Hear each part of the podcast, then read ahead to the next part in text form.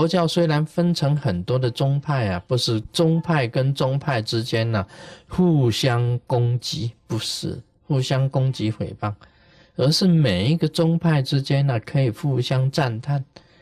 那你学佛的人呢，依照这个宗派去修，是哪一个宗啊比较适合你的心性？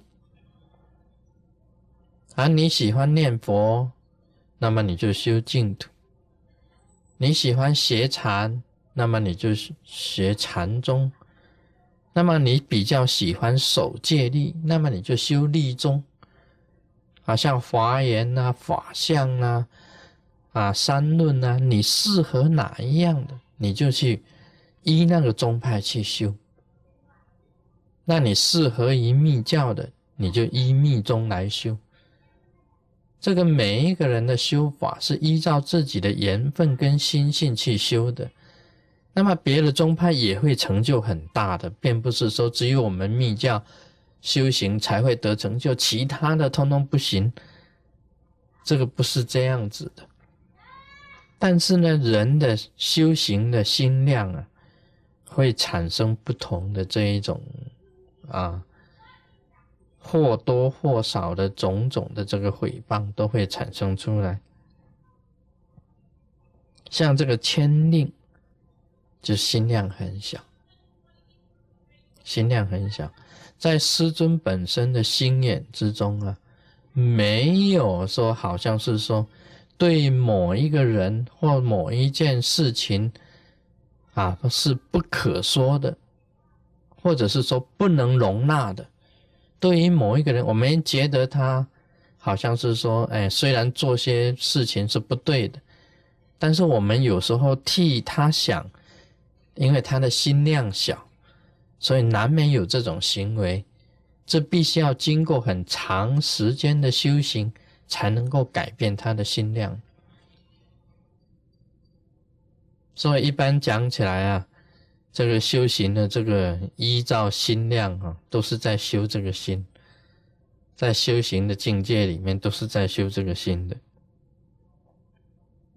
那么你只要心量很小呢，你所求的都不会达成的，所求的愿望都不会成就的。很简单的讲起来啊，你根本就只是为你自己而没有付出。你很小气巴拉的，你没有想到自己有没有付出，只要求别人给你，你的愿望怎么能够达成呢？这个天地都不容啊，天地都不会容许的。所以你假如一直在付出，那么你去求一个愿望，这天地都会应许你的。这也是一种因果报应呢。为什么你愿望都不能达成？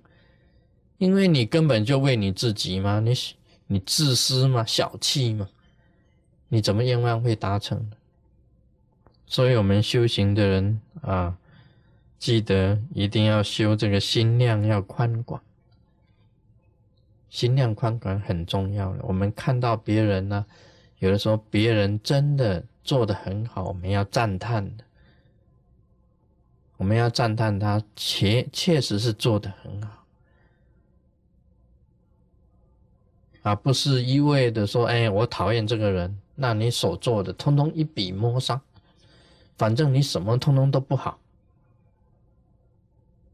这不是人呐，有长有短，他有长处也有短处，那么你要赞扬他的长处，取他的长处来学习。那么短处呢？有的时候啊，我们不一定要把它宣扬啊，宣扬它的短处也不一定。反正你短处呢，你就不要去学它的。所以，一个行者应该有这样子的心量才对。那个若欲饮食无度者，说饥渴焉安病安病报啊。这个说饮食无度者，他这个地藏王菩萨讲饮食无度，就是啊，这个好像吃的很多的意思啊，饮食无度，好像吃的吃的很多。现在来讲起来都是病。那以前呢，在我们啊年轻的时代啊，一般来讲起来没有那么东西物质没有那么丰富，家里面吃的东西少，没有什么病，病反而少。啊，现在物质丰富了，大家吃的好，什么病都来。他饮食无度啊，也是一种病啊，也是一种病态。他说：“你因为你吃的多呢，我们讲了，在佛法里面讲，一饮一足啊，皆有定数。你吃的超过了，总有一天你不能吃的，这个就是饥渴啊，烟病报。你吃的太过分了，有一天你不能吃哦。”然后我有一个以前有一个弟子是这样子，他到林边了，他很喜欢吃虾子、甲黑呀哈。他到林边了，台湾那个林边那边那个海鲜店，他一次叫了不知道多少，好像因为他喜欢嘛，他那一次他就叫了很多，那叫很多呢，他就啊拼命吃那个虾子。吃到最后啊，居然哦觉得反胃，哎，从此以后他再也不再吃虾子，因为他吃过量，吃过量会得到这个，这是啊饥渴的这种报应呢，会有的，好像你每一种东西你吃过量了，到时候你就反胃，反胃以后就从此不再吃那个东西。不过他讲这个报应呢，都是讲这个。其实这个报应也都是的。你想饮食无度的人哦，有时候会得很多毛病出来的。不要以为这个啊身体很胖啊，看起来像一个啊唐朝画的这些菩萨一样，每一个一个面孔圆圆的、胖胖壮壮的。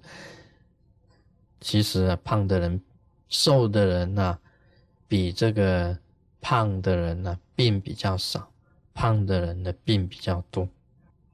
若欲田猎知情者，说金款上命报，这个也是因果。这个在古代讲起来啊，好像是以前呢，这个野兽是吃人的，野兽大部分来讲吃人。说以前的人呢，他是防御野兽侵犯，所以他用种种的方法去防御，是抵抗野兽来吃人。啊，现在的人不同啊，啊，现在人是吃野兽，那野兽看到人了，他就狂奔啊，他就走跑。现在不一样了，以前古代的时候，人呢比较弱，野兽比较强，所以在这个古时候的村庄啊，他都会围一个墙啊起来，是那个墙是主要是抵抗野兽了，很少说去打猎啊或怎么样子，很少。哦，都是防御啊，防御野兽来侵犯。那现在呢，是变成打猎了。他说：“你假如是这样子的，会得到金狂上命报，这个也是报应嘛。因为你随便你，假如是说啊，去那个打猎的时候啊，那些野兽啊碰到你啊，都是狂拼命逃命的，拼命逃命的那一那一种情形。”那么这个现象也会产生在你身上呢，这就是一种报应的意思。若欲背逆父母者，说天地灾杀报，这个等于是说，父母本身来讲起来啊，都是很爱护子女的，那你违背他了，就等于是说，等好像违背天地一样的。又会出现很多的这个灾难的父母啊，不能违背父母的。这因为地藏菩萨本身来讲起来，在过去都是很孝顺的啊，他当子女的时候都是很孝顺父母的。那么也是教人家佛教也是教人家教孝啊，教人家孝顺的。对父母本身不孝是天底下也没有。没有不孝的这个这个菩萨，所以讲起来应该要顺着父母，所以你不顺父母呢，就有天地的灾难。入意烧山林者，这个山林当然是不可烧了。哦，这个你一烧山林呢，你不知道要杀多少生。我们很很小的小的那个，像啄木鸟，在俄勒根州啊，有一个森林，因为有这些啄木鸟在那边，那么美国人也是很奇怪的，他就保护这个森林啊，这个森林因为有啄木鸟在那里，所以为了保护啄木鸟，他就规定这片森林啊不可以砍，不可以砍伐。因为一砍伐这些这些啄木鸟没的巢啊，就被啊被你给它破坏了，啄木鸟就没地方可以安居啊，可能会丧失生命呢。那么这个西方人呢，他对于动物啊保护保护的很好，他说：“哎，不要砍这片森林。”那么那些木材商啊就很倒霉啊。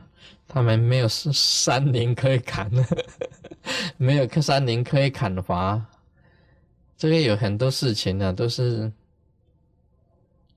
啊，为了生命呢，有时候这个这西方人很奇怪的，我曾经听过一件事情是这个样子，一个小镇呢，那么有一只这个鹅啊，鹅啊，鹅叫做 goose，school。还是 goose，goose 啊，是 goose 啊。有一只鹅啊，叫那个就走失了，丢掉了。那么这个老妇人她去报警，她说我的这个鹅啊啊丢掉了啊。既然这个这个警方啊，就是发动全镇的大大小小放假一天啊，全部去找这这只鹅，一定要把这只鹅找出来，因为那个鹅跟那个。那个老妇人呢，是啊，非常好的，好像是他儿子一样，女儿一样的。既然这只鹅掉了话，前镇的人发动，前镇的人大大小小放假，什么工都不用上了，什么班也不用上，全部人去找这只鹅。啊，这个外国人有这种这种很奇怪的这个现象，这个在东方人看起来是不可思议的一件事情。不过，对于山林呢，他们确实是保护的很好啊。这个森林的方面，他们知道的，因为只要森林一起大火，那就是要损失这个很多的这个人力啊、啊财力啊，还有很多这个这个生命啊，都是损失在其中。你看，一棵树啊，有鸟栖息，有很多虫啊。有很多的啊动物、植物啊，还有很多的这些这个生命啊，都依附在这个植物上面的。所以你这个烧的山林呢，就在狂鸣起死报，因为你杀生过多嘛，所以有这种报应以前我们出去测量啊，到山里面出去测量，因为你上了山。那你带的这个便当啊，会冷掉，冷的便当不能啊，这不好吃的。我们上了山呢，去测量的人呢，他在山林里面呢，要采一些枯枝，去地上啊找一些这个树木啊、枯枝啊、枯叶，然后用这个刀啊，哈，用那个刀就挖，把那个地挖成一条沟，不是马上在那边起火。就开始烤便当，不是的。我们规定是要往地下挖，挖一个洞起来，然后把枯枝啊放在这个地洞里面烧火，再把便当放在这个洞的外面呢，给它架起来，这样子烤便当吃，用火烤便当。烤完了以后，并不是这样子就走了。我们规定很严的，所有的测量人员。必须要再取一些土，把那个原来的这些生起火的这些枯枝啊，或者星星之火，全部给它掩埋。在山林里面呢，因为很容易啊，星星之火可以燎原，你必须要取土，把原来这个洞全部给它补平，才可以离开。所以对这个火啊，火烛啊，要很小心的。在森林大火起来的话，那个损失很严重。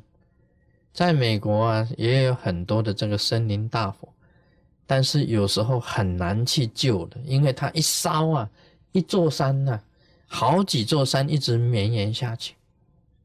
你真正要发动所有的人呐去灭火，人当然是可以灭火啊，像飞机呀，像那个靠人力啊。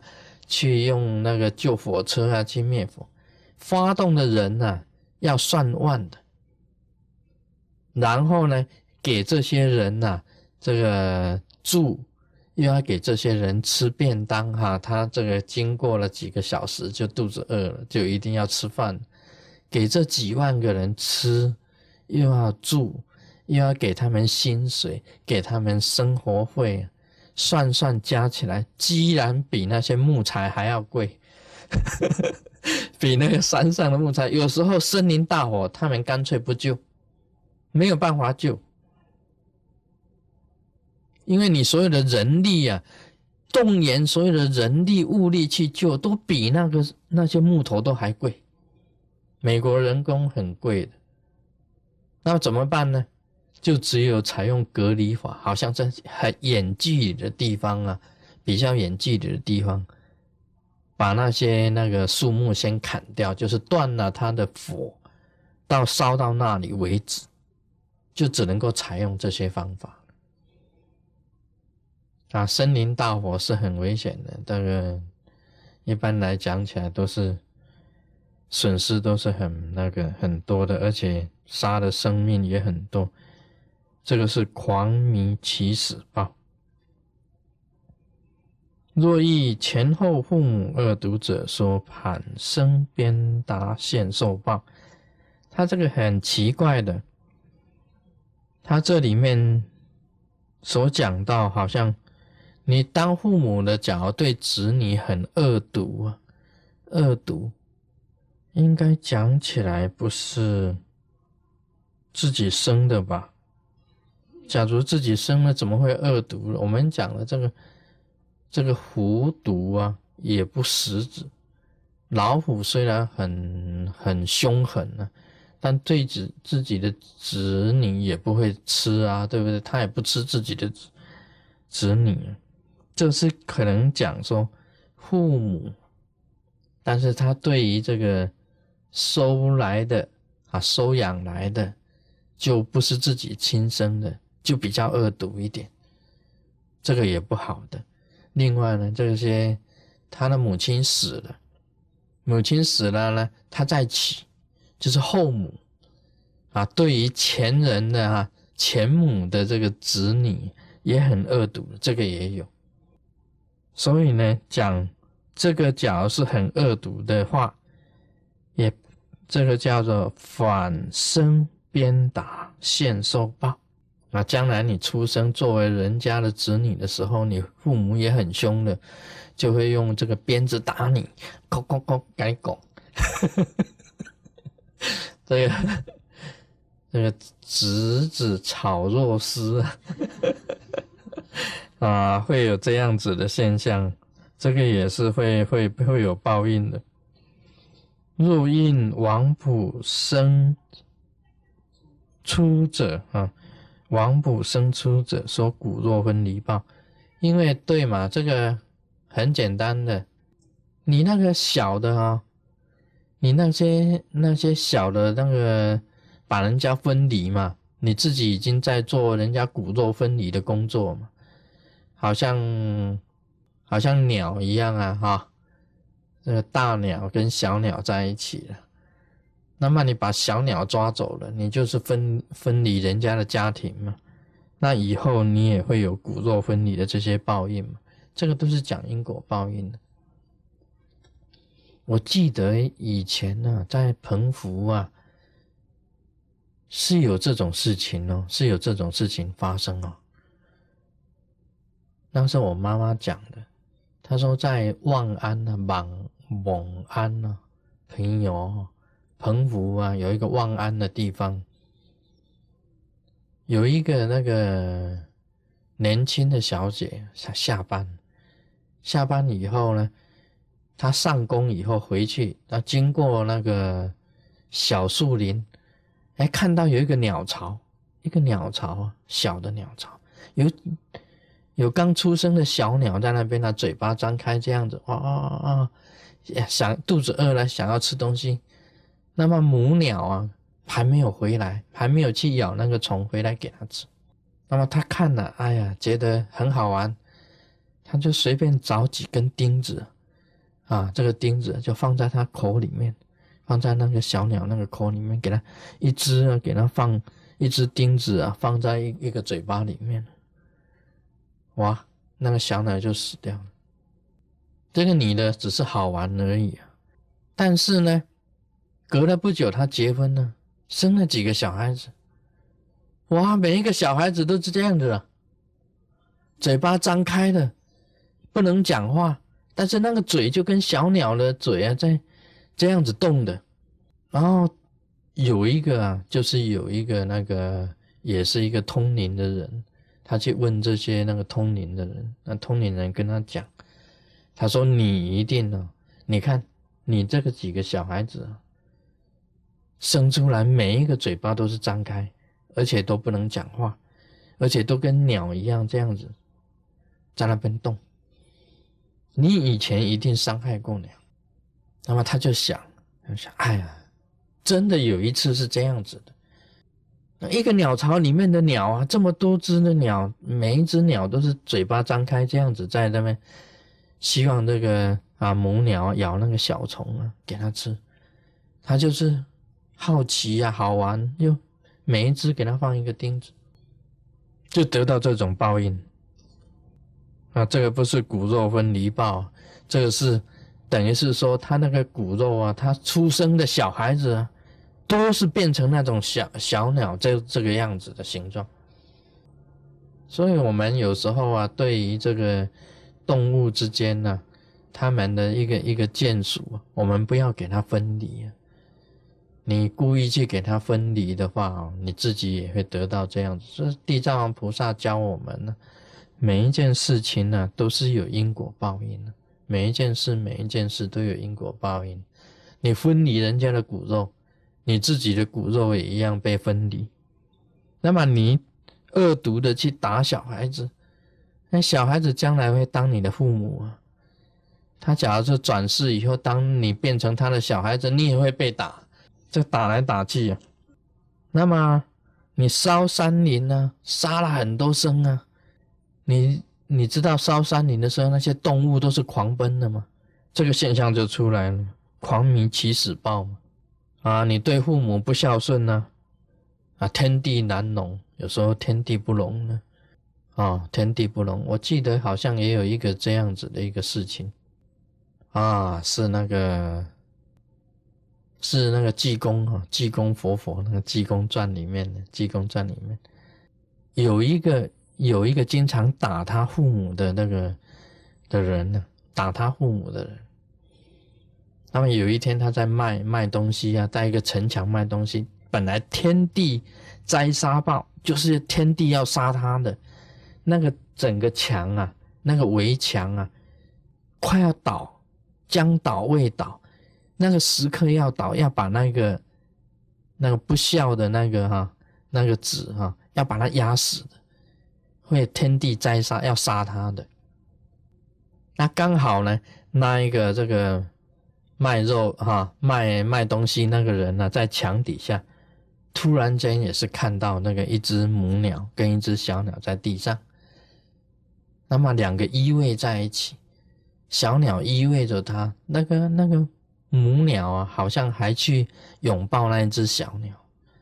但产生这种亲情的现象啊，让这个不孝子很感动。他说：“哎呀，怎么搞的？连动物啊都懂得去报恩，懂得对他的那个好像是说都很好，怎么他不懂的？这个一念之善呢，刚好这个念头刚好产生出来，产生出来就变，他本来是一个不孝子，就变成一个孝子。他说他回去一定要跟他的母亲忏悔。”一定要去回去以后好回去要好好孝敬他的母亲。正有这个念头出来的时候，天地灾杀报刚好要到了，刚好那个城墙要倒下来，要压死这个不孝子。那么这个济公佛走过去一看那个人，就知道他已经发起善念。那么他也知道那个天地灾杀，刚好围墙要倒，要压死这个不孝子的时候，那么济公活佛他就不管，他就赶快跑过去了，把那个那个人卖的东西就抢了就跑。他抢了就跑，结果这个这个哈，这个不孝的这个这个子就追。在追这个济公佛，他一跑，拔腿一追的时候，这个围墙就刚好坍下来。这个是我在那个济公活佛那个那个书里面看到，就是这个济火救这个孝子，其实他孝顺的行为还没有产生呢，只是他的一念刚刚起来而已啊。所以这个孝跟不孝啊，就是在你的一念之间。你是一个孝子，也是在你的一念之间；一个不孝子，也是在你的一念之间。啊，有这个事情，所以这个这个有天地灾杀报的，有所谓天地灾杀报，好吧？今天就谈到这里，我们马上拜弥后。